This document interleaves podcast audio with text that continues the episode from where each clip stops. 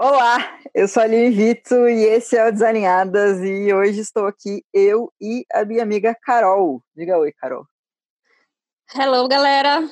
Bora falar de um assunto muito, muito massa hoje. Pauta relâmpago, que a Aline sabe tudo sobre isso, então a gente vai interrogá-la. É.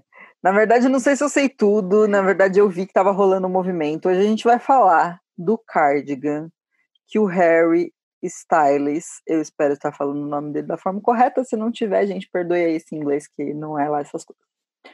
É, ele usou num show há um mês atrás, mais ou menos. E aí virou um fenômeno no TikTok das pessoas fazendo esse cardigan para elas.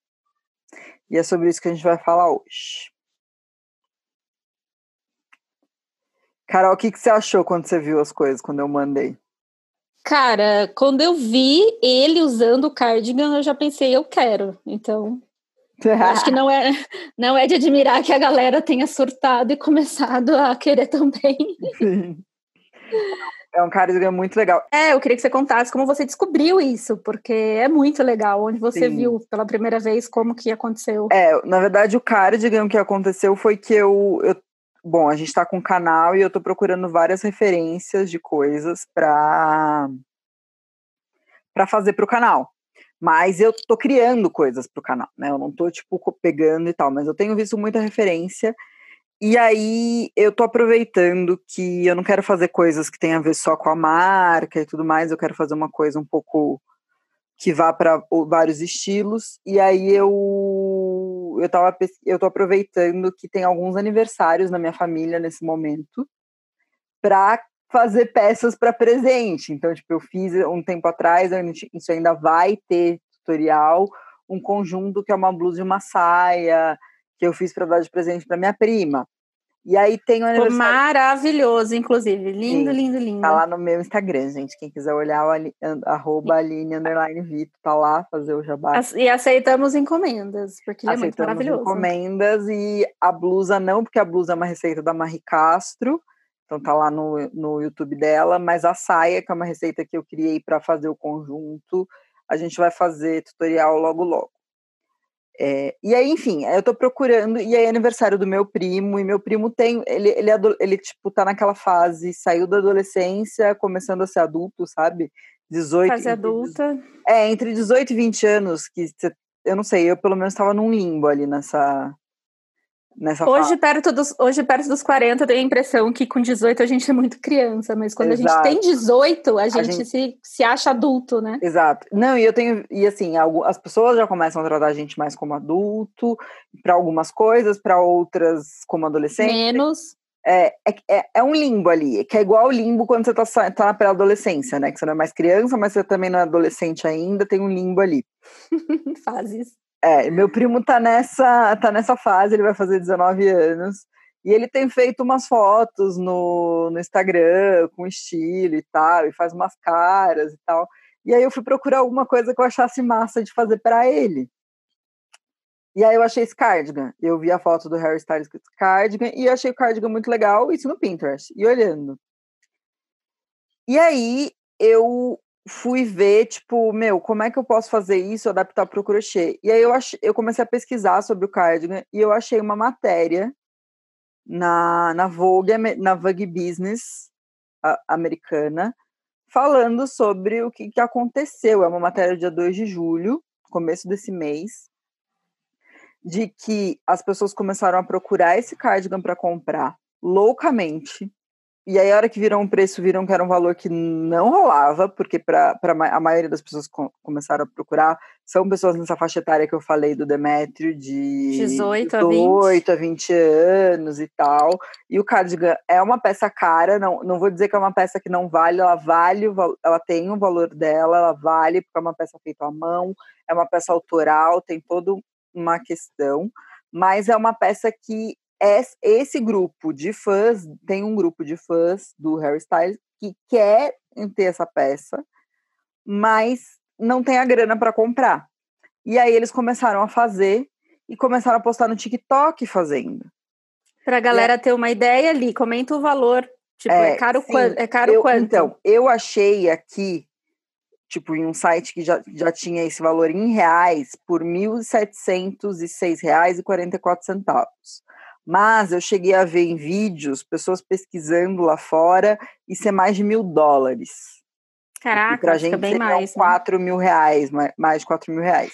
Então, eu, eu vi que tem na Farfetch, é na Farfetch que você viu? Hum, é, Esse... Eu vários sites e aí eu vi um que tinha um preço que parecia mais real com, com o preço lá de fora, na verdade. Então eu não sei o valor exato, mas assim, é para cima de mil reais o valor desse, desse cardigan.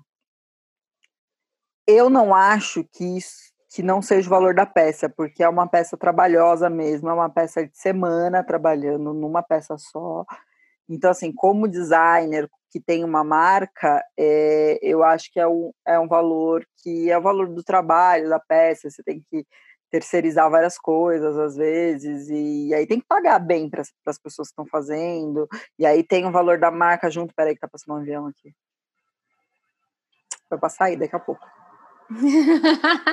gente, a gente mora perto, então passa primeiro, o avião passa primeiro em cima da casa da Aline. Depois passando aqui. Agora eu tô ouvindo aqui já. É, e aí passa aqui perto, na lateral. Enfim, é um cardigan natural, é uma coisa que é, eu acho que vale o valor que ele tá, de 1.700, 4.000 eu já acho que surreal. é too much, é surreal. Mas eu também não sei o valor dos materiais e nos, nos Estados Unidos e na Inglaterra, que é da onde a marca é. Eu não sei o valor dos materiais lá. Pensando no Brasil, eu acho que 1.700, mais de mil, não sei se 1.700, mas mais de mil é um valor para essa peça mesmo. É, mas muito mais que isso eu já acho muito. Mas enfim, eu também não sei qual é o poder da marca e tudo mais. É, eu fui pesquisar um pouquinho sobre a marca, mas eu não conhecia a marca antes. Mas o mais legal do que aconteceu foi como a marca lidou com isso.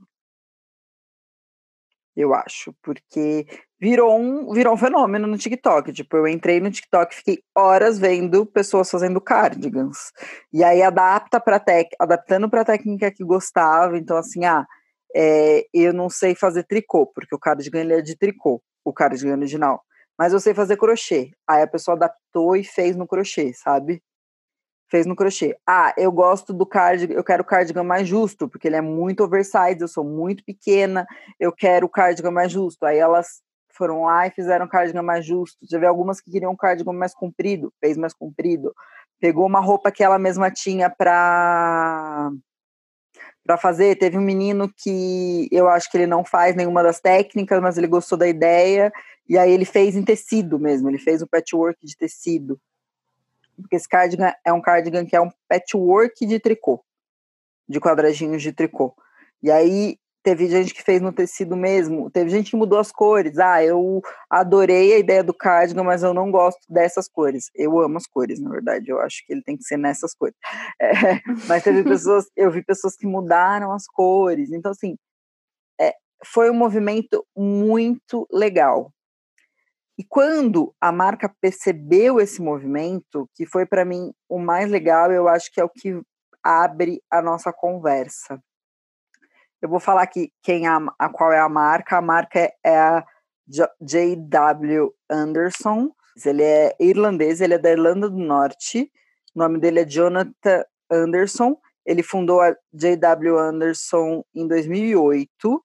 É, ele fez uma coleção de acessórios rápidas, teve, te, é, teve uma, uma repercussão boa e foi para o cronograma do London Fashion Week em 2008. É, ele tem uma coisa de design exclusivo, de uma coisa moderna que mistura masculinidade com feminilidade, então não tem essa coisa do gênero. Ele até faz algumas coisas separando moda masculina e feminina, mas é é muito mais sem ele não coloca tanto essa, essa barreira, o que eu acho que é super interessante no momento. E se ele já está fazendo isso desde 2008, a gente sabe, percebe que, que isso é uma. Ele tomou uma iniciativa numa época que não se falava tanto disso, né? Ele, então, e aí ele brinca um pouco com os elementos de masculino e feminino. Então, na moda masculina tem muito elemento de moda feminina, na moda feminina tem muito elemento de moda masculina, e é essa a ideia dele. E aí ele ele agora é uma marca internacional reconhecida com vários prêmios já. Então, eu não conhecia a marca antes, mas a marca é uma marca que tem um tempo já, já tem aí uns bons anos, né? É, 2008 foi o ano que eu comecei a estudar moda, foi quando eu entrei na faculdade, né? Então, já estava aí com a marca dele. E aí, enfim, o, o que, que ele fez quando ele percebeu esse movimento? O que, que essa marca fez quando percebeu o movimento? A primeira coisa que eles fizeram foi colocar uma, uma aba no, no site onde as pessoas mandavam um e-mail pedindo o, a receita, né, que é o parter, que é a receita do de como se faz o cardigan, que tem o, todas as cores, que todas as informações de quantidade de linha, é, quanto o tipo de, de agulha que você vai usar, qual é o tipo de ponto que você vai fazer, tem a explicação do ponto, o que, que é o que, e toda a montagem de como a peça precisa ser montada para ela ter aquela modelagem. E aí as pessoas mandavam um e-mail e ele liberava a receita. Isso eu já achei genial. Só que eu acho que tanta gente começou a, a mandar e-mail pedindo a receita que ele eles disponibilizaram já direto para todo mundo no site, no, Twitter e no site da marca. Então assim, eles colocaram no Devia Twitter. ser muita gente mesmo para responder um um. Exatamente. E aí ele ele divulgou a receita, eu olhei a receita super detalhada, sabe? Realmente dá para você fazer o cardigan igualzinho. Se você sabe fazer tricô, se você tem uma noção de tricô, dá para você fazer idêntico ao da marca. Ele divulgou toda a receita super detalhada. E é um PDF ali, quatro páginas de um PDF com todos os detalhes de como fazer, tá em inglês, mas assim, é, dá para você tentar entender, dá para pôr no Google Tradutor, enfim, você não lê inglês, você consegue dar seus pulos ali e tentar entender. E foi bem fenômeno, assim. E, e agora a marca também está repostando todo mundo que está fazendo e que marcam eles. Então, tipo, você está no Instagram, você postou no Instagram e marcou a marca, eles estão repostando no Twitter também. Então, eu achei esse movimento muito legal de entender que é, aquelas pessoas não estão copiando a marca para vender o produto, eles, por exemplo, estão copiando, eles viram um ídolo usando uma peça que eles querem ter também para se aproximar desse ídolo e, e aí eles começaram a fazer essa peça e dar um jeito de fazer, porque não tinham, não tem condições de comprar. Porque muito do que eu vi no TikTok é a maioria mostrando que estava procurando o cardigan para comprar. E a hora que viu o preço do cardigan, sabia que não ia conseguir comprar, e aí decide fazer ou colocar a mãe para fazer, a avó, né? Teve alguns que fizeram fazer, colocar a mãe e a avó para fazer.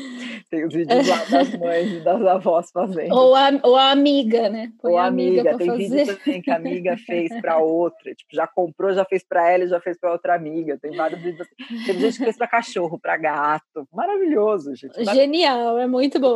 Dá para viajar um tempasso no TikTok vendo uhum. o mesmo cardigan em várias pessoas completamente diferentes. Sim, e, e sabe o que, que para mim foi uma coisa muito legal? Eu estava conversando com a minha mãe hoje de manhã, hoje de manhã não, ontem à noite, e, e, contando, né, dessas coisas tal, e a minha mãe fala que é muito louco isso, porque ela sempre gostou de fazer o crochê e tudo, mas durante um tempo isso foi taxado como uma coisa de mulher velha, de dona de casa, então as mulheres que estavam trabalhando e tipo aquela toda a luta da mulher para trabalhar fora e tal, uh, todas as amigas dela não não faziam valorizam. não valorizavam porque era como se fosse um, um signo da dona de casa sabe? Era como se fosse uma coisa que é é da dona de casa não é, é não é de outra pessoa. Tipo é da mulher dona de casa E é e como se eu... não fosse digno, né? É, é menos, é, menos, é menos, ficou menos digno num determinado tempo histórico isso. É, e aí assim, a minha geração, que, que eu tô com 30 anos agora, então assim, eu com 30 tô fazendo e tô fazendo isso muito. Só que a minha geração também já começou mais tarde, porque também teve esse olhar lá no começo e tal. Eu sempre fiz porque em casa todo mundo sempre fez, né? Em casa nunca teve essa coisa da pessoa que Aí, tipo, eu sempre fiz, mas assim, fazia uma coisinha ou outra, não, não, não achava isso uma coisa, tipo, bacana de fazer, não, eu não curtia fazer, e hoje eu curto muito fazer, assim, é, é um tempo muito legal tá fazendo, sabe? É, é, é, gostoso ver a peça se transformando e você fazendo uma coisa que não é, não é direto do tecido, né? Você pega um fio e aí você transforma esse fio numa peça, só com as mãos e com uma agulha. É, eu adoro a costura também, eu adoro a máquina, adoro tecidos, né? Eu também acho que é um negócio que, que é incrível você ver transformando, mas eu acho que tem uma diferença, enfim, de você fazer a partir do fio e só com uma agulha conseguir fazer a peça inteira e ela sai pronta, acabada, né? Você não precisou de maquinário, você não precisou de mais nada. A tecnologia que você tem é uma, é uma tecnologia até rudimentar, se a gente parar para pensar. Tem uma coisa que é muito antiga, que é um fio, e uma coisa que também é muito antiga, que é uma agulha. Né? Então, assim, eu fui alguns anos atrás para Nova York, fui no Museu de História Natural, e numa parte do Museu de História Natural tem os fios e as agulhas, que são muito parecidas com o que a gente usa hoje e são pré-históricos. Então, assim, a gente está usando uma coisa que é muito antiga, mas fazendo uma coisa que é muito legal e moderna com isso, né? E, e o que eu mais o que eu achei incrível, e aí, assim, no TikTok de ver, é a idade, muito novinhos fazendo. É uma revolução e, jovem, praticamente, no crochê, né? É, e assim, não tem essa de, de gênero, né? Não tem essa de menino, menina. Não tem, é todo mundo. É todo mundo fazendo, de porque você quer, e aí tá lá fazendo. E aí, é muito engraçado os que não sabem, né? E aí tem vários vídeos da molecada assim, assim quando é que todo mundo aprendeu a fazer crochê que eu não sei? É que estava que eu não aprendi? O que que tá acontecendo? E, foi incrível, tipo, e aí a pessoa revoltada que ela não sabia fazer, e tá todo mundo fazendo, e ela não sabe fazer crochê, não sabe fazer tricô, não sabe costurar, não, como é que ela quer. Aí tinha uma outra que falou assim: eu, tô, eu não sei fazer, eu tenho dois problemas, eu não tenho dinheiro para comprar o, o cardigan. O cardigan? Eu quero o cardigan, eu não tenho dinheiro para comprar o cardigan original. Mas eu, também não sei fazer. mas também não sei fazer. E estou vendo que vocês colocam. Esse foi o vídeo que eu amei. Ela falou assim: e eu tô vendo que vocês colocam que tipo, vocês estão demorando semanas fazendo, são semanas de dedicação fazendo esse card, e semanas. E aí minha, eu, eu sou uma pessoa que que ela falou que ela era uma pessoa que se distrai muito fácil, que ela não consegue ir por semanas num projeto nunca, mas que ela estava com o carrinho na Amazon, é uma americana, a menina que estava falando. Ela estava no carrinho na, com o carrinho da Amazon cheio de coisas, pronta para fazer o cardigan, mas que a mãe dela não deixava ela comprar porque sabia que ela ia desistir no meio. Então assim, é, é muito engraçado ver as reações, ver como as pessoas estão fazendo, as adaptações, como é que cada um adapta, que tipo de cor muda. E, e esse movimento de uma galera tão jovem fazendo e colocando numa rede social. E assim, é, cara, o TikTok é 15 segundos, né? Os vídeos devem ter no máximo 30 segundos, não sei, os maiores. Acho que sim. Tipo, é um negócio que para eu fico pensando, tipo, eu fiz a, a, primeira receita que a gente colocou, deu 50 minutos de receita. Eu achei muito, mas assim, a hora que eu olho, eu não consigo tirar nada para ensinar a pessoa. E eles conseguindo ensinar uns para os outros pelo TikTok. Falei, gente. Só que, só que você tem que ver vários vídeos diferentes para conseguir fazer. Sim, você tem que ver vários vídeos diferentes, mas eles estavam ensinando um para o outro pelo TikTok e eu fico pensando, cara, que, que hardware que vem na cabeça dessa galera para conseguir entender esse negócio todo. Mas e ao mesmo tempo é incrível. Eu fiquei super empolgada vendo isso. Eu achei muito legal. E eu fiquei super empolgada com a atitude da marca. Eu acho que isso foi uma coisa que, enfim, esse movimento só existiu todo porque por três elementos importantes aí eu acho que fez com que isso aconteceu. Uma marca que fez uma peça muito legal, na boa, a peça é muito legal, é muito bonita, é, é assim, é peça de desejo. Um cantor, compositor e ator que meu tem um público fiel porque ele era do One Direction e ele tem um público nessa nessa faixa etária muito fiel. Então assim, se não fosse, eu não conheço, assim, eu conheço algumas músicas, eu já vi o Harry Styles algumas vezes, mas assim, eu não tenho uma relação com ele, eu não sei muito dele. Eu dei uma pesquisada, coloquei umas linhas aqui na nossa pauta para a gente saber mais ou menos quem ele é e tal, mas eu não sou uma conhecedora. E, e eu já gostei do Cardigan, mesmo sem ter essa relação com ele. Eu já estava pesquisando referência e eu ia fazer alguma coisa inspirada nesse cardigan, não igual, para dar de presente para o meu primo. O cardigan, porque eu já tinha achado o cardigan sensacional, assim. é muito difícil encontrar peça masculina legal desse jeito. Que assim, ok, não é uma peça necessariamente masculina, mas assim, achar uma peça de crochê e tricô que não seja muito feminina e legal ao mesmo tempo é difícil. É realmente difícil. É, e aí eu estava muito afim de fazer alguma coisa pro, pro meu primo, e aí eu fui procurar. E, e, e aí juntou com isso, né? Meu primo é dessa geração, então espero que ele goste. Juntou, e aí juntou com a vontade dos fãs de ter essa peça dele com a questão da quarentena. Isso é importante também. Uma coisa que eu reparei em todos os vídeos que eu, eu, eu fiquei ontem o dia inteiro vendo vídeo no TikTok disso, porque eu queria ver a reação das pessoas e tal. E o que eu achei muito legal é, vendo os vídeos, e aí uma coisa que eu reparei muito vendo os vídeos foi isso, né? Tava todo mundo de quarentena em casa, e aí apareceu esse cardigan que todo mundo quis, e todo ninguém podia sair de casa, e aí vou fazer, sabe? não consigo comprar, pediram as linhas na internet, deram jeito, teve gente que adaptou, é, a, teve gente aprendendo agora o crochê, tipo, viu e aí virou para a mãe e pediu para a mãe ensinar a fazer o crochê ou o tricô para fazer a peça. E tem um caso de um YouTube de uma americana que, assim, ele tinha uma média de 800 views, é um YouTube pequenininho. Ela faz uns vídeos bem adolescentes, os vídeos não, não é direcionado, assim, é direcionado para o nicho para os amigos dela, pelo que eu percebi, para a idade e tal. Ele não tem um direcionamento, por exemplo, que nem o nosso, que é um canal. Né? Aqui gente, no podcast a gente discute várias coisas, no, no canal é um canal de receitas basicamente. São receitas de tricô e crochê que são bem legais. Mais crochê, porque é o que eu faço melhor, não é mesmo? Já que sou eu que tô criando as peças e tal. É, eu treinar um pouquinho mais tricô, quem sabe daqui a um tempo vai ter de tricô também, mas nesse momento é mais crochê. O nosso tem esse direcionamento. Tem outros canais que vai, é um canal de tecnologia, é um canal de game, é, é um canal mais direcionado, né? O dela não é, mas assim, ela fez o vídeo fazendo o cardigan. E de 800 views, ela foi para 15 mil views no, no, no, vídeo seguinte, em dois dias. Porque é um fenômeno. Porque é um fenômeno. para YouTube, isso ainda é pouco, eu sei, mas assim, é um fenômeno você pegar e virar, tipo, por esse cardigan, a pessoa aumentou o número de seguidores esse tanto. Por ver o quanto as pessoas querem fazer essa peça.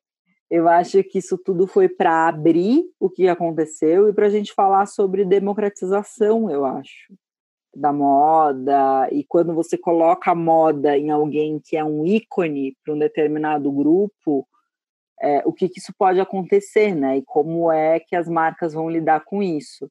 Eu achei que a J.W. Anderson lidou muito bem com o que aconteceu e foi muito feliz nas atitudes que teve de nenhum momento colocar isso como uma, uma, uma um problema, estão me copiando e tudo mais, e, e, e, sim perceber que movimento era aquele e, e resolver disponibilizar as receitas, inclusive, porque eu acho que isso não vai tirar as pessoas que vão comprar da marca, na real, essa mesma peça. Eu acho que quem tem grana para comprar, valoriza o trabalho, do artista e tal, vai comprar, não vai, não vai fazer. Tem muita gente que não vai fazer. Tem gente que mesmo com grana vai querer fazer pela experiência de fazer. Ok, tem.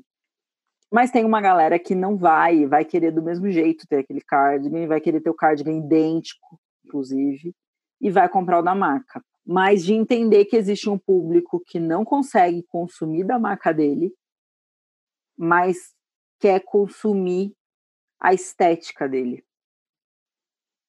Entende?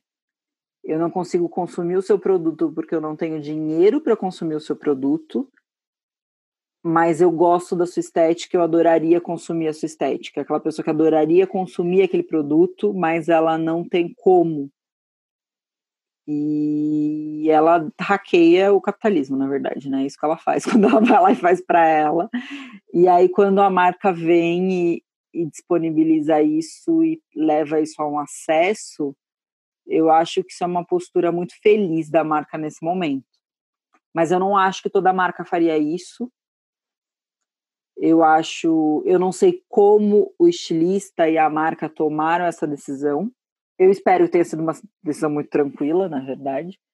Mas isso é uma discussão, uma coisa para se discutir, né? Do que, que é o valor que a marca precisa cobrar para que a empresa sobreviva, para que quem faz aquilo, sabe? Porque é essa coisa, a gente está vivendo, por mais que a gente não goste tanto, a gente vive nessa lógica que é de troca por de mercadoria por dinheiro. Uhum. Né? Ao ponto que nós viramos mercadorias também, né? A gente vive nessa lógica e a gente precisa disso para que a coisa vá e tenha sucesso e a gente sobreviva dentro desse sistema. E aí, a partir do momento que disponibilizou o, o trabalho autoral dele, né? Então, é todo o processo criativo, todo o processo de estudo de peça, é, todo o processo de, de, testar a peça. Então, assim, rolou um puta num trabalho por trás que está sendo disponibilizado gratuitamente para milhões de pessoas para reproduzir. É, isso pode ser muito difícil para muitas marcas. Para algumas marcas, isso pode ser uma coisa que vai alavancar a marca ainda mais. Para outras marcas, isso pode ser o que vai afundar a marca. E aí eu acho que isso é uma discussão que a gente precisa ter. É, acaba entrando em planejamento de negócio da marca, né? Exato. Eu Não acho que... só da questão criativa, mas de, é o que você falou. Pode ser que para alguma marca que fosse menor, é, iria arruinar a marca, por exemplo, mas não, não é o caso, né? Não é o é caso. Uma marca é. que já tem 12 anos, é uma marca é, super consolidada. Tá exato. E disponibilizar, eu acredito, só fez mais pessoas no planeta conhecerem mais é, a marca, mais a marca e, e valorizar o e valorizar o trabalho artesanal, né? Entender que que é uma coisa demorada, é o que você falou, as pessoas estão fazendo agora, né? Os adolescentes, os jovens, Uhum. E eles vão, eles vão ter uma noção maior do quanto dá trabalho costurado, quanto dá trabalho fazer uma peça, é, principalmente, sei lá, na, na Inglaterra ou em lugares que tem shoppings ou lojas que vendem uma peça a preço de banana. Sim. Né, eles vão valorizar muito mais é, e entender que tem muito trabalho envolvido, né? Exato. É, eu acho que, assim, eu acho que tem mais coisas positivas do que negativas nessa, nessa história toda, na real. Assim, eu acho que tem.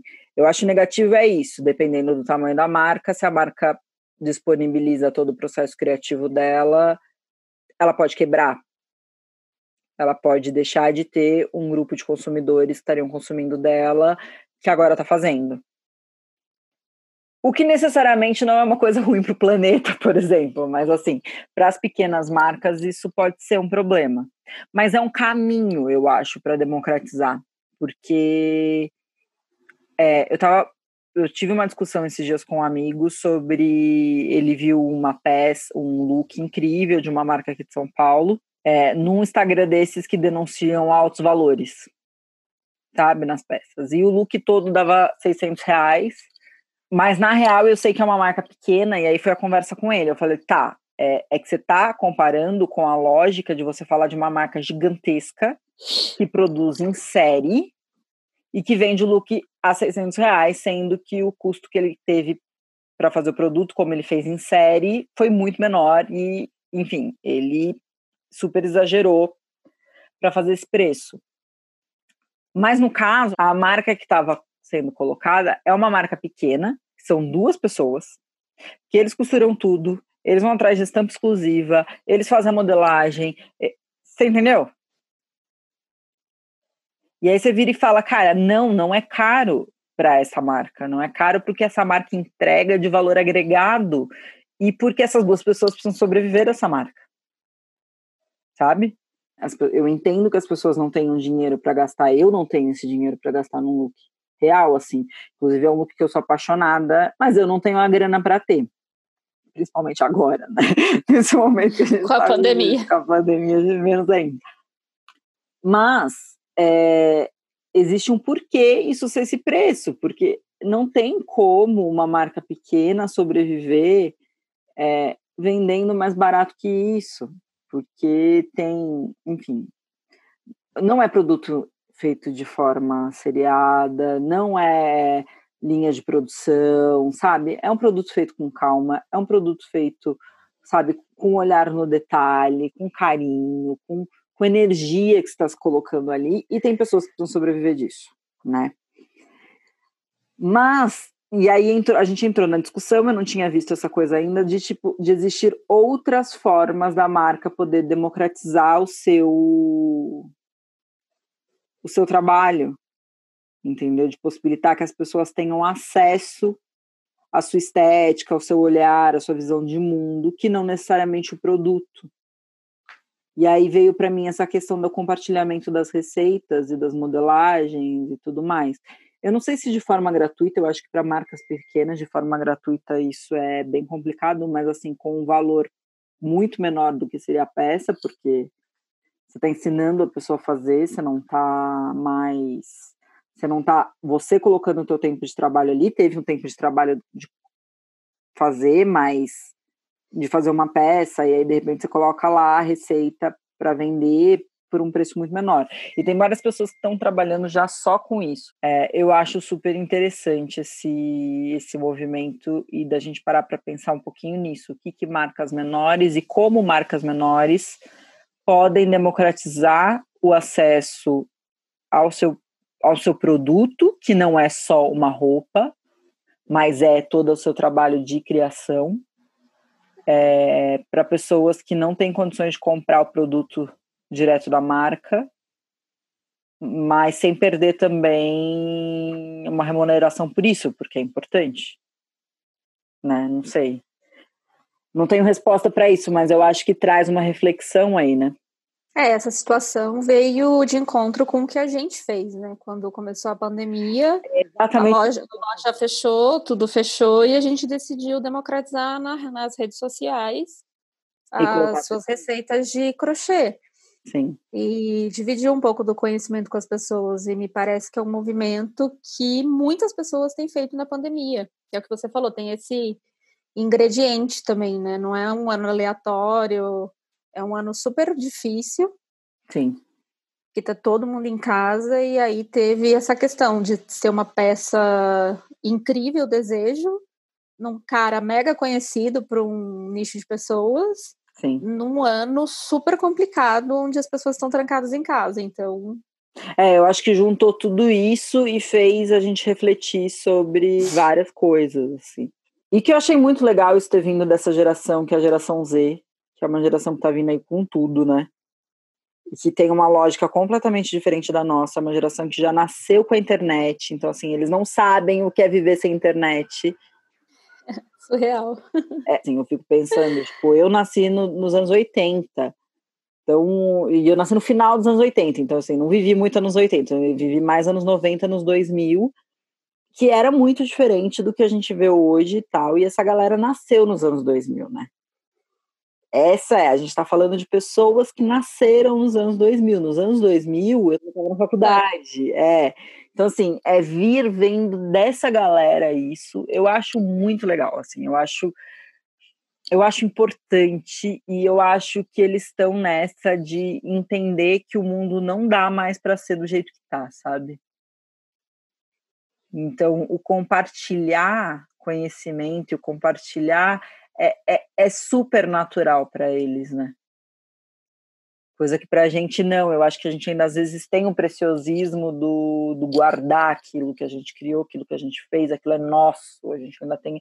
Eu, eu às vezes ainda tenho essa sensação de propriedade de várias roupas e de várias coisas, mas depois entender que a partir do momento que você fez e colocou no mundo, não é mais só seu, né? Não é mais seu. Não é mais seu, exatamente. Não é nem que é mais só seu, ele não é mais seu. Ele criou outra vida, criou outro. Vai criar outro repertório, outra maneira de usar. E mesmo um produto que é da marca e que a marca não disponibilizou, e aí uma marca que não ninguém copiou ela, uma marca que, tipo, tá lá. A partir do momento que a pessoa compra aquele produto dessa marca, é, a marca perde o controle em cima desse, desse produto, né? Ele vira outra coisa, ele vira o que essa pessoa quiser que seja. E eu acho que aí essa geração tem muito para ensinar para gente de que a hora que você coloca é, foi, sabe? O que me dá uma coisinha aqui sobre a questão de direitos autorais, enfim, várias questões para que são importantes a gente pensar, é a valorização do trabalho do artista.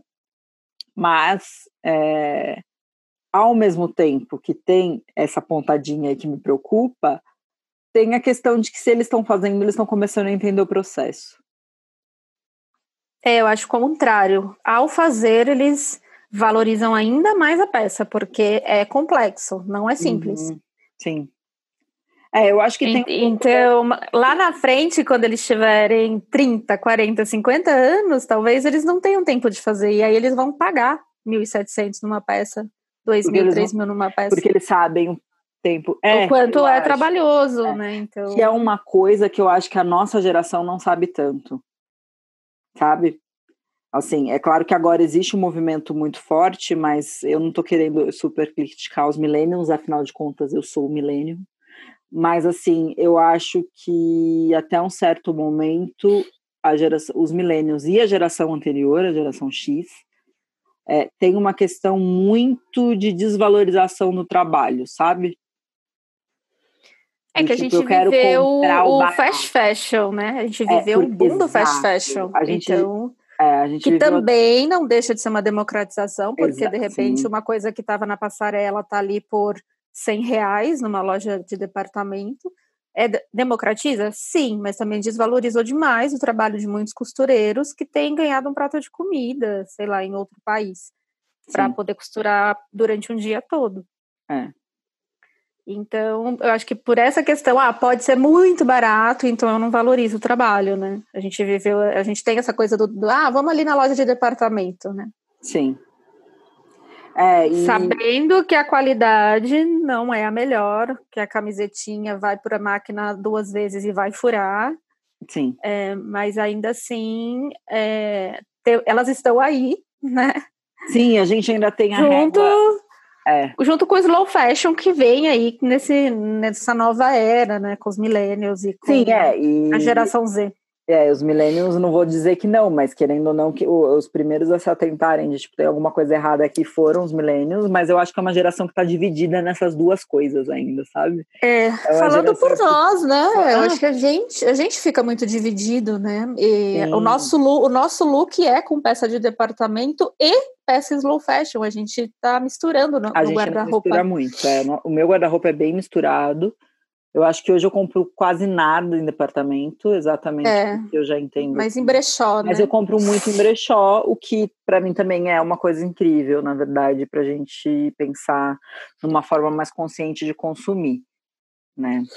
Mas é interessante que a gente chega no brechó e a maioria das peças vão ser de departamento. Departamento, é. Nos brechós mais acessíveis, né? Nos brechós mais mas, acessíveis é isso. É, mas tudo bem, né? Quer dizer, é. alguém já usou e a gente vai reutilizar, vai dar uma nova história para aquela peça. Exato, a gente está aumentando o ciclo de vida dela, porque ela já está, afinal de contas, ela já está feita. A partir do momento que ela já está feita, ela precisa ser usada e e ter um ciclo de vida mais, mais longo possível para que ela não volte para a natureza de uma forma de lixo, né? errada, né? De, de uma forma de lixo, é, porque não é lixo, tem muita coisa que dá para ser feita com essa peça ainda.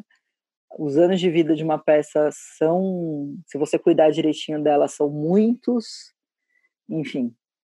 É, e aí eu entrei nesse pensamento também, que aí traz um pouquinho, acho que, da nossa veia de consultoria de imagem. Enfim, é que eu acho que esse caso conecta muita coisa do que está acontecendo na moda agora e muita coisa que a gente precisa parar para olhar. E aí eu lembrei daquela conta que a gente brinca na consultoria de imagem, da peça, você compra ali a 20 reais, mas você consegue usar ela duas vezes. A usada sai a 10 reais. É, que na segunda lavagem ela já detonou e você não, não dá mais para usar, ela virou lixo mesmo. A usada sai a 20 reais. E aí você vai lá e eu, você compra uma calça a 100 que você usa 100 vezes, sabe? A usada sai a um real. Um real. e aí você vira e para, para. O que, o que foi mais barato, né? É, não, é a, a questão do custo-benefício. É, exato, qual foi o custo-benefício?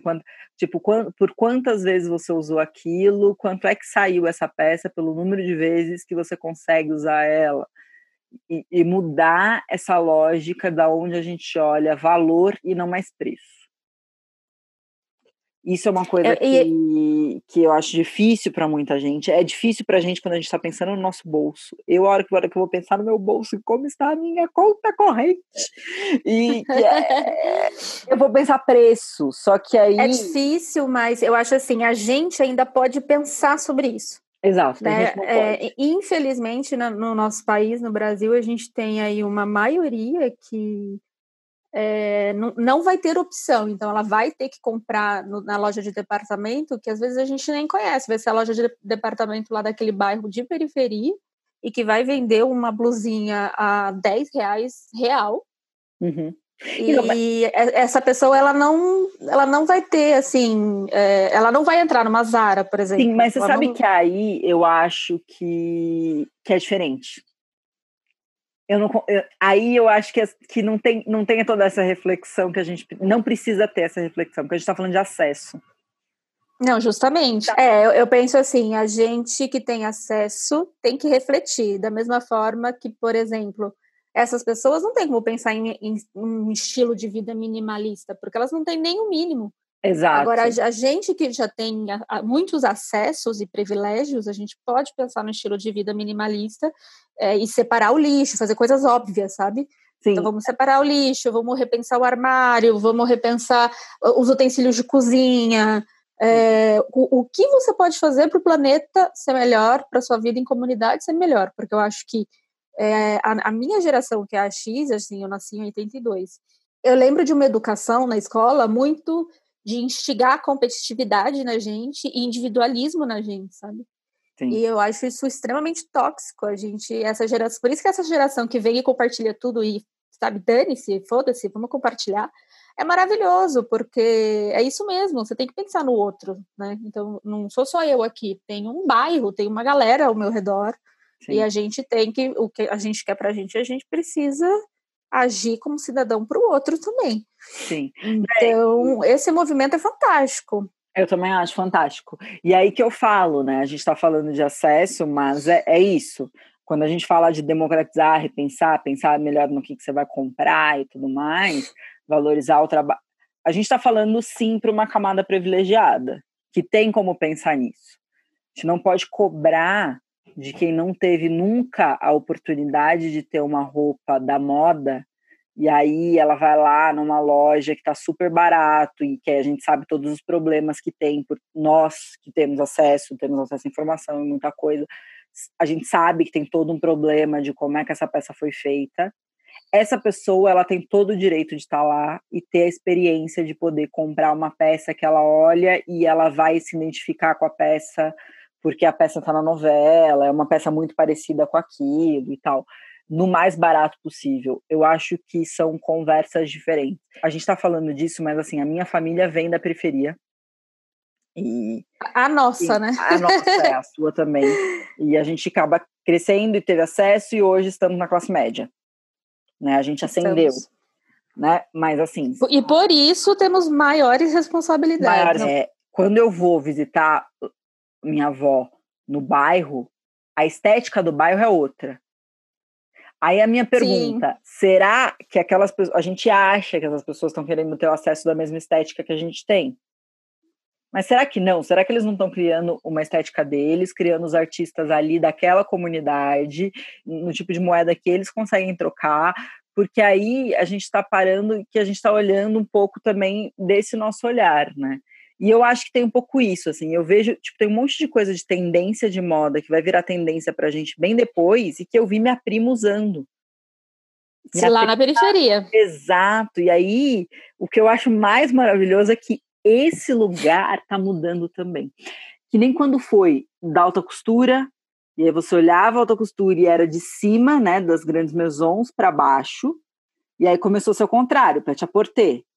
Começou a fazer o Pet Mas graças à internet, né? Não, o Pet a é anterior, né? Isso é bem anterior. Não, sim, mas eu falo a questão de uma menina na periferia usar uma coisa que vai virar desejo para uma classe altíssima. Da classe alta depois. Só exatamente. tem, assim, graças à internet, é. a gente está completamente conectado e. E o que eu. O que aí, eu tô... tem a coisa da velocidade também, né? A gente está numa alta velocidade rápido. de desejo e de ver o outro e querer.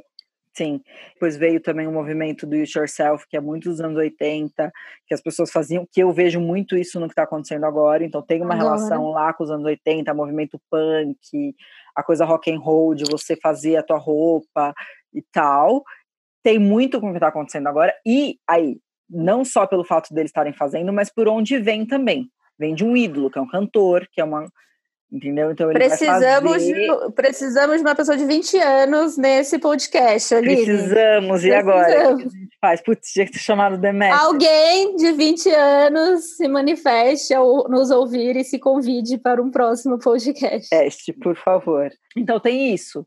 Então, tipo, eu já fui lá visitar e a Natália estava usando uma roupa que eu achei uma coisa Sabe aquela estética que você genial, ganha, mas ao mesmo tempo é genial? Exato, isso. Eu como como designer olhei aquilo e falei, cara, isso é diferente. Isso uhum. não está sendo usado em tudo quanto é lugar, não, porque eu estou olhando várias coisas e eu nunca vi isso aí. E é engraçado que o que nos causa estranhamento, na sequência, nos traz desejo, né? Exato, você, você repensa e fala, meu, é estranho, mas eu quero. E aí eu olhei para aquilo e falei, cara, que está acontecendo? O que, que é isso aí? E aí, tipo, alguns meses depois eu começo a ver isso aparecendo no meu Instagram, aparecendo nas minhas redes, com as pessoas que estão na. Eu... Começou lá, não começou aqui.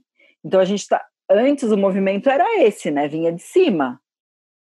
Vinha da classe mais alta, passava para a classe média, que passava para classe para base, né? Para a classe trabalhadora. Era uma coisa assim. E, e agora é o contrário, que eu acho maravilhoso. agora eu tô vendo que tá muito. Agora é, tu, agora é tudo junto e misturado. É tudo né? junto e misturado, exato. Não sei nem se é o contrário. É, é, tudo junto é tudo junto e misturado. E é o máximo também a gente ter, é. por exemplo, a Camila Coelho, que é uma brasileira e influencer, é, que escuta música sertaneja raiz num sítio é, da família em Minas, por exemplo.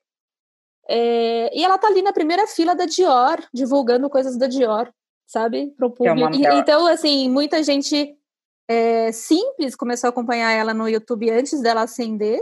E, teve e continua acompanhando e tem essa mistura de estéticas, né? Então, poxa, tem essa estética aqui que veio lá da Dior, mas eu tenho a minha estética aqui também no bairro.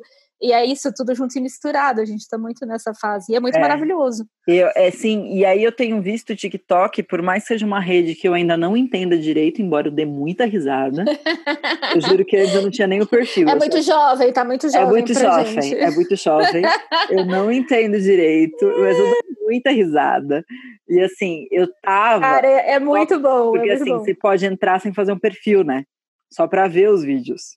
É, mas para curtir Aí, fazer, né? Exato. A hora que eu comecei a ver esse movimento do cardigan, eu queria curtir as coisas. Eu queria estar tá lá falando com as pessoas e dando comentários. Não, você sabe que essa história do cardigan. Por causa disso. Eu tô seguindo pessoas. Eu tô seguindo pessoas por causa do cardigan. Eu falei, cara, eu essa também. pessoa é muito legal e agora eu vou seguir. Tipo. Sim, eu fui pro TikTok por conta dessas, desse cardigan e dessa galera fazendo isso. E aí eu viro e falo, Não, e agora a gente vai ter que fazer para nossa marca, né? Óbvio, então, tipo, né? A gente vai ter que fazer. Completamente então, assim, é uma... Transform... nos transformando. Nos transformando.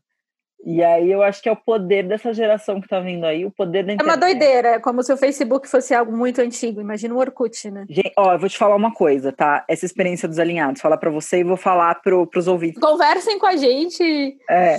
Entrei uma na coisa pauta. que eu tô percebendo muito claro quando a gente começou o Desalinhadas, né? É um projeto minúsculo ainda, é muito pequeno, tá? Então a gente ainda não consegue ter números. Mas eu tô usando as minhas redes, o, o Instagram e o, o Facebook, eu tô usando principalmente a minha rede pessoal para divulgar o que, que a gente está fazendo para e puxar para Desalinhadas. Tanto que tem muita coisa que vai saindo desalinhadas daqui uma, duas semanas que já tá no meu Instagram, porque a gente quer ver também, sabe? E eu é, consegui... a gente quer. O Instagram é o instantâneo, né? O que você tá fazendo, Sim, você quer postar. Exato. E aí eu tô vendo que eu, eu consegui claramente dividir as idades. é claro, assim, é, aonde o público que se interessa pelo que eu estou fazendo e que está olhando o que eu estou fazendo no Facebook é um público de mais de 40 anos, 40 a 80. E tá gostando das mesmas peças que no Instagram, o público tá gostando é de 25 a 40. Uhum. E de 25 para baixo tá no TikTok. De 25 para baixo tá no TikTok. E aí, essa pessoa, cara, é a mesma coisa, Carol, é o mesmo conteúdo. Essa é a questão. É o mesmo conteúdo, é a mesma estética, porque é a minha estética, é o meu conteúdo. Eu não faço uma foto, é assim, o TikTok eu não coloquei ainda, tá? O TikTok a gente vai ter que ver se vai funcionar e vai ter que fazer um videozinho, uma estética diferente, porque a estética do TikTok é, é outra. Não é só colocar foto ali e tal. Mas, por exemplo, o meu Facebook hoje, eu não sou uma pessoa que gosta da rede Facebook. A rede Facebook é uma rede que eu, eu sou um pouco avessa a ela, né? Eu ainda tenho, ainda tô lá, até porque agora Instagram e Facebook também, né, como empresa e tal. Mas a rede Facebook é uma rede que eu já não tava há muito tempo, sabe? E ela a questão é que o, o Facebook ele ajuda para nós marca Sim, ele sim. nos ajuda a administrar melhor o, o Instagram. O Instagram, exatamente. E aí, na verdade, o meu Facebook ele tem a função praticamente de repostar o que eu posto no Instagram. Então, toda a foto que tem no meu Facebook é o que eu postei no Instagram. Tipo, é o post que vai automático para o Facebook. E para me dar ferramentas para entender melhor, administrar melhor as minha, a, o meu Instagram e tudo mais. Pensar se eu vou fazer uma promoção, se eu não vou, esse tipo de coisa. Mas o meu Facebook estava parado há muito tempo. E aí, quando eu comecei a fazer isso, eu coloquei, ele começou a ter um visualizações. Giro, uma visualização de comentário muito bacana no Facebook. E no Instagram também, né? para públicos diferentes, mas é o mesmo conteúdo, porque é a mesma foto, é o mesmo texto, são as mesmas hashtags, mas as idades que eu estou atingindo são pessoas diferentes. É claro que tem conteúdo que funciona melhor no Instagram e tem conteúdo que funciona melhor no Facebook. Então, quando eu faço um look, que todos os looks que eu faço sou eu, né? São versões de mim. Eu acho que. Eu lembro que uma vez eu achei. Eu não sei se você lembra disso. Quando a gente estava fazendo consultoria de imagem, uma pessoa virou e falou assim: Ah, a Aline não tem estilo, porque cada dia ela tá de um jeito. Alguém falou isso para você, não foi? E aí eu achei aquilo muito ruim. Mas eu comecei a perceber que, assim, sim, eu tenho um estilo. Só que eu sou extremamente criativa e eu gosto de brincar com vários estilos. Então eu gosto de passear nos estilos. Então tem o dia que eu vou querer estar mais social e mais arrumada, num sentido até meio escritório, sabe? para brincar com essa persona. E vai ter o dia que eu tô rock and roll, porque eu sou rock and roll, eu gosto de rock, sabe a coisa, tipo. Então eu tenho essa referência também, isso faz parte de quem eu sou. Então eu tenho no mesmo eu tenho uma foto com um look que é muito retrô, certinho, e eu tenho uma foto com um look que é rock and roll. Elas funcionam diferentes em cada rede. Em uma rede é uma que vai fazer mais sucesso, outra rede é outra. Mas elas estão fazendo sucesso nas duas redes, entendeu? Enfim, e aí eu acho que isso está sendo, é, tá sendo uma experiência muito legal de brincar com isso até de entender quem é que está olhando e tal, como produtor de conteúdo. Eu acho que a gente acabou tendo essa visão aqui no Desalinhadas também, né? Quando a gente decidiu que o podcast só vai para plataformas de podcast, porque a gente quer entrar em assuntos mais densos e mais pesados até aqui, e que o YouTube, o nosso YouTube vai ficar para as receitas, para quem quer aprender e quer aquilo, e é uma coisa muito leve, gostosa. E, e se quiser pensar e refletir sobre aquilo, vem aqui e ouve a gente refletindo sobre tudo isso. Ou se não, se você só quer fazer a peça, sabe? Tomar um chá e fazer uma peça, você vai lá e aprende a fazer a peça. Entra no YouTube. E tudo bem, no YouTube, é. Enfim, eu tenho. Mas acho que tudo bem, cada rede tem o seu propósito, né? Sim, e... cada rede tem o seu propósito. Voltando ao cardigan, assim, estourou no TikTok. Né? Estourou no TikTok. Estourou no TikTok. E nessa galera mais jovem. E é engraçado porque aí nos chama a atenção, né? É uma rede que a gente, no seu caso, você foi acompanhar super, que, que aí você ficou horas assistindo que você não tinha Sim. ficado ainda. Não tinha. Mas por conta de um evento que tem tudo a ver com a gente. Tem.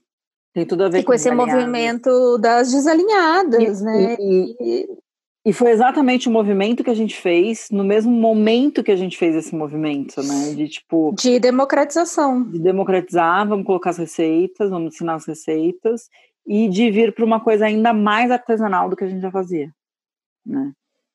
voltar para coisa que é feita à mão e tal. Enfim. E é muito. É, sabe que eu tô pensando assim, que é muito maravilhoso? A gente não teve que esperar as marcas se tornarem mais artesanais e venderem esses produtos. Por conta da pandemia, as pessoas se jogaram no artesanal e, e por si próprias começaram a fazer tudo. Então, é, é, o ano de pandemia, se assim, tudo que tendia a explodiu, né? Então, ah, o, o artesanal iria se tornar mais forte com os anos. Não, ele Sim. estourou no ano de 2020.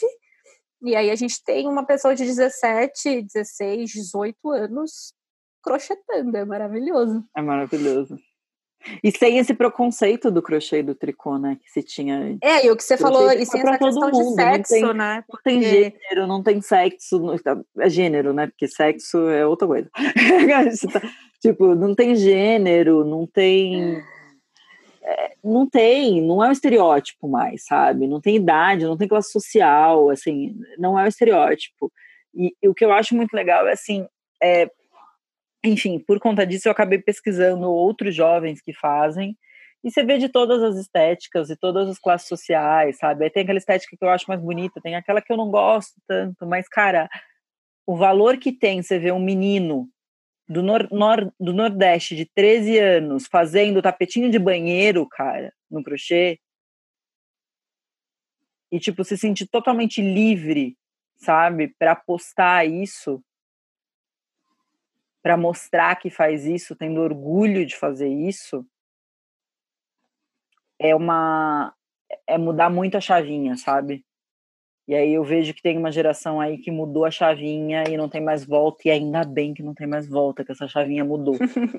é, que bom, né? Que a gente tem é. revolucionado essa questão do, do gênero e da forma de pensar.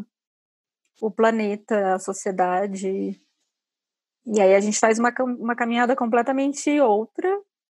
Sim. E com muito mais acessibilidade, né? Que é o tema do, desse podcast. A é. questão da, de democratizar. Vamos todo mundo fazer. Sem, fazer. sem é, cor, tô... sem gênero, sem classe social, Sim, eu tô vendo sem gente... religião. Tem uma coisa que me incomoda nessa história que eu tô vendo as pessoas fazendo para vender. E não estou fazendo para vender com um valor mais barato, assim, não que tenha que ser muito barato, porque, por exemplo, eu vou fazer para fazer para o Demétrio, eu comprei as linhas e eu gastei 180 reais de linha, isso não é barato. Você gastar 180 reais de linha para fazer uma peça não é barato, né? Vamos lá, já começa por aí. Então, ok, não dá para vender essa peça barata.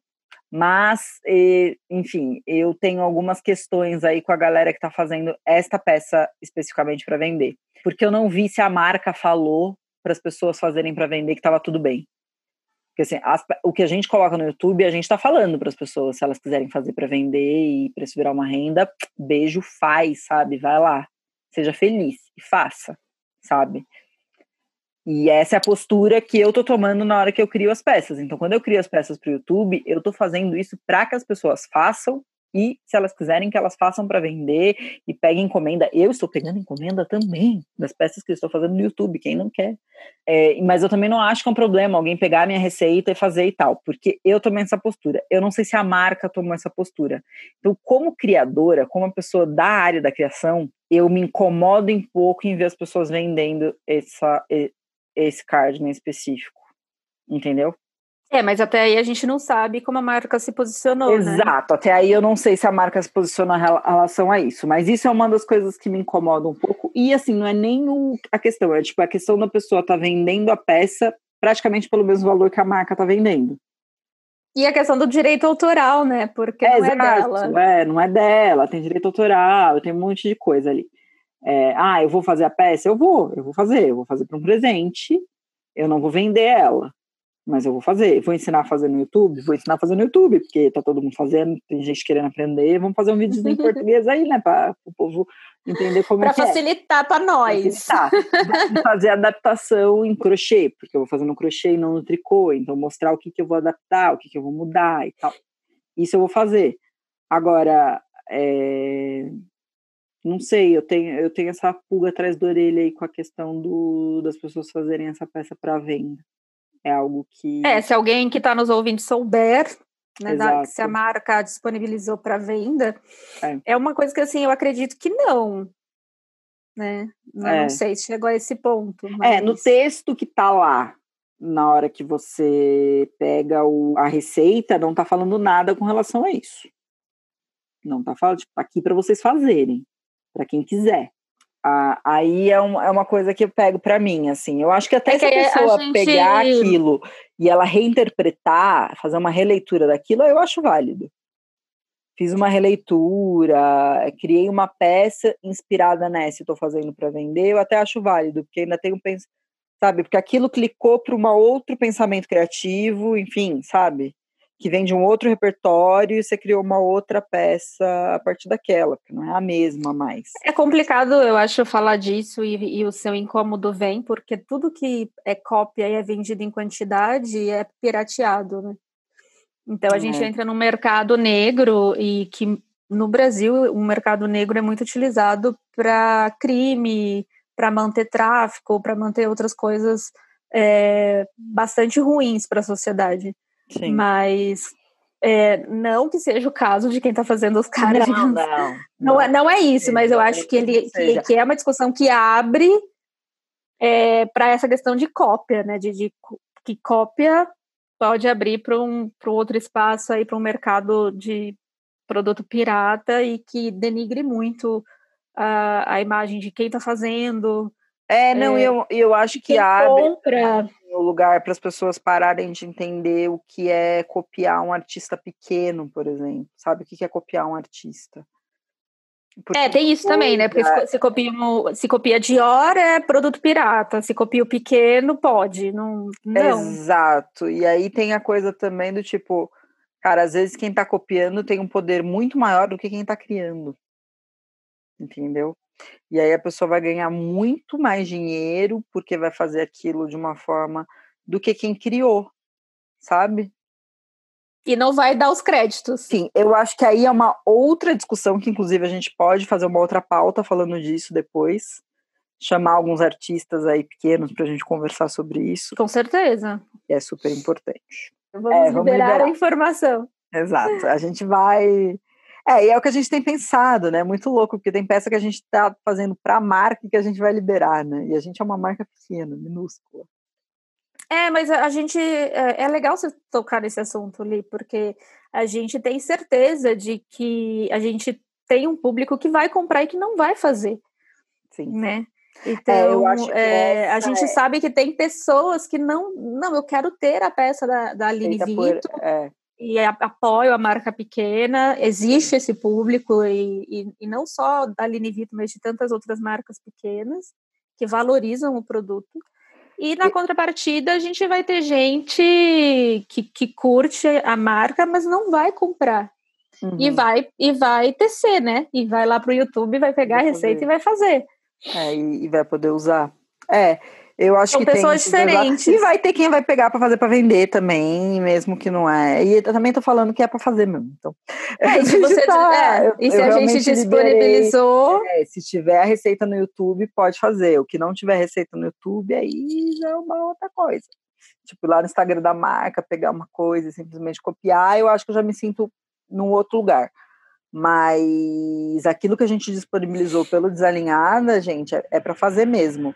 Mas é uma coisa também para a marca pequena olhar e entender se ela tem um público que ela vai começar, que vai continuar comprando dela, ou se todo mundo do público dela vai querer fazer. É, mas aí é também. planejamento é... de mercado e de marca. E tá. É negócio, é planejamento de negócio. Não... Exato, é olhar a marca Cada... com cuidado e entender isso. É, entender quais são as peças que você vai disponibilizar, quais você não vai. Se você vai disponibilizar alguma coisa de graça, você vai disponibilizar alguma coisa que é com um valor bem menor do que a peça, mas que tem um valor pelo trabalho de criação ali também. Então, assim, é, são várias estratégias é, e mas é algo que eu acho que toda marca precisa começar a pensar em como democratizar a estética dela, principalmente em como democratizar Sim, é que... aquilo que, que é o significado da marca de fato, conseguir fazer com que pessoas que não conseguem pagar pela sua peça, mas gostam do teu olhar, do teu da tua estética, possam consumir a sua estética de alguma forma e fazer parte dela de alguma forma. Não sei. Eu acho isso importante. É isso. É isso. A Temos gente é pode... um é, é um podcast para essa reflexão, né? Que as marcas repensem se tem como democratizar alguma coisa. Uhum. E para fechar, é, fala de novo ali o nome do cantor, o nome do, é. do da, da marca do cardigan. É, tudo isso começou. Para as pessoas pesquisarem. é, tudo isso começou por conta do Harry Styles, que era do One Direction, e ele usou num show esse cardigan da marca JW Anderson. Eu falei errado no Instagram ontem, mas é JW Anderson. É, essa é a marca. O cardigan é o cardigan que o Harry Styles é, usou. E aí você vai encontrar pelas hashtags muito mais fácil como Harry Styles cardigan.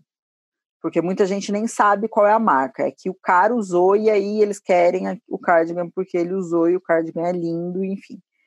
Então, Mas é isso, ele é bem colorido, bem feliz. É, Procurem é bem... no TikTok, assistam, é. porque vale muito a pena e a gente Sim. acredita que você também vai querer um. Também.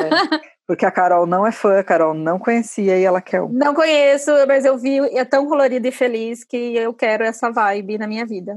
É, e aí você vai querer a peça. Do, é, eu vou fazer dois cardigans, que é um pro meu primo e um pra Carol.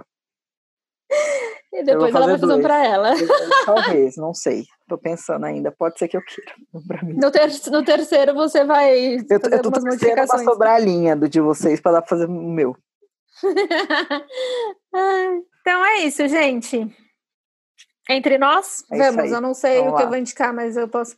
Não sei. Você quer que eu indique enquanto você vai pensando? Eu quero.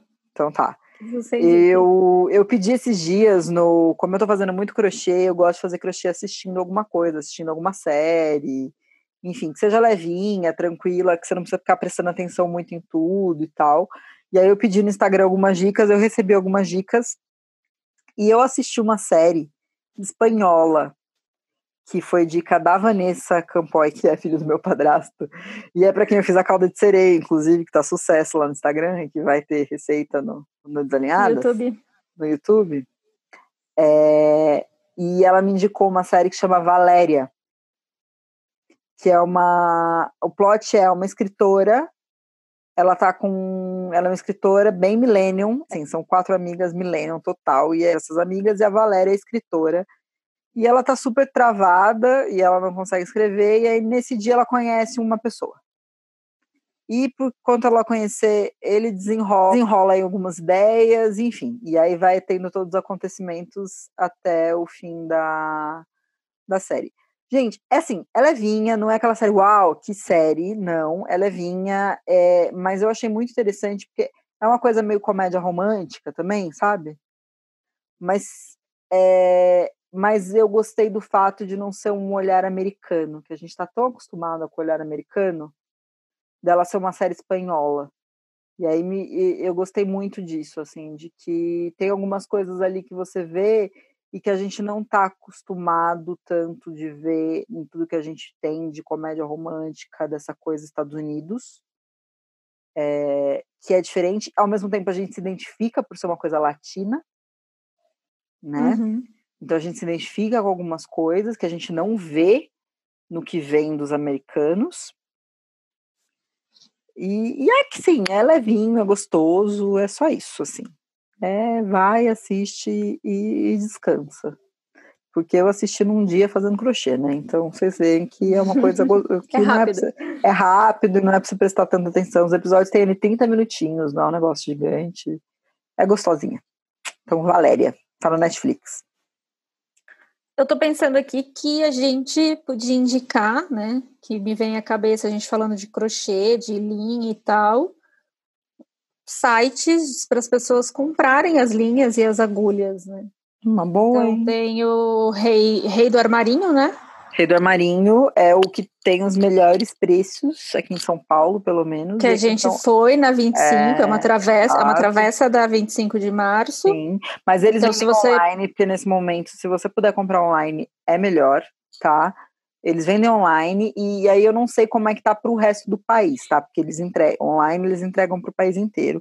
Mas em São Paulo eles estão entregando assim em dois, três dias no máximo as coisas estão na sua casa.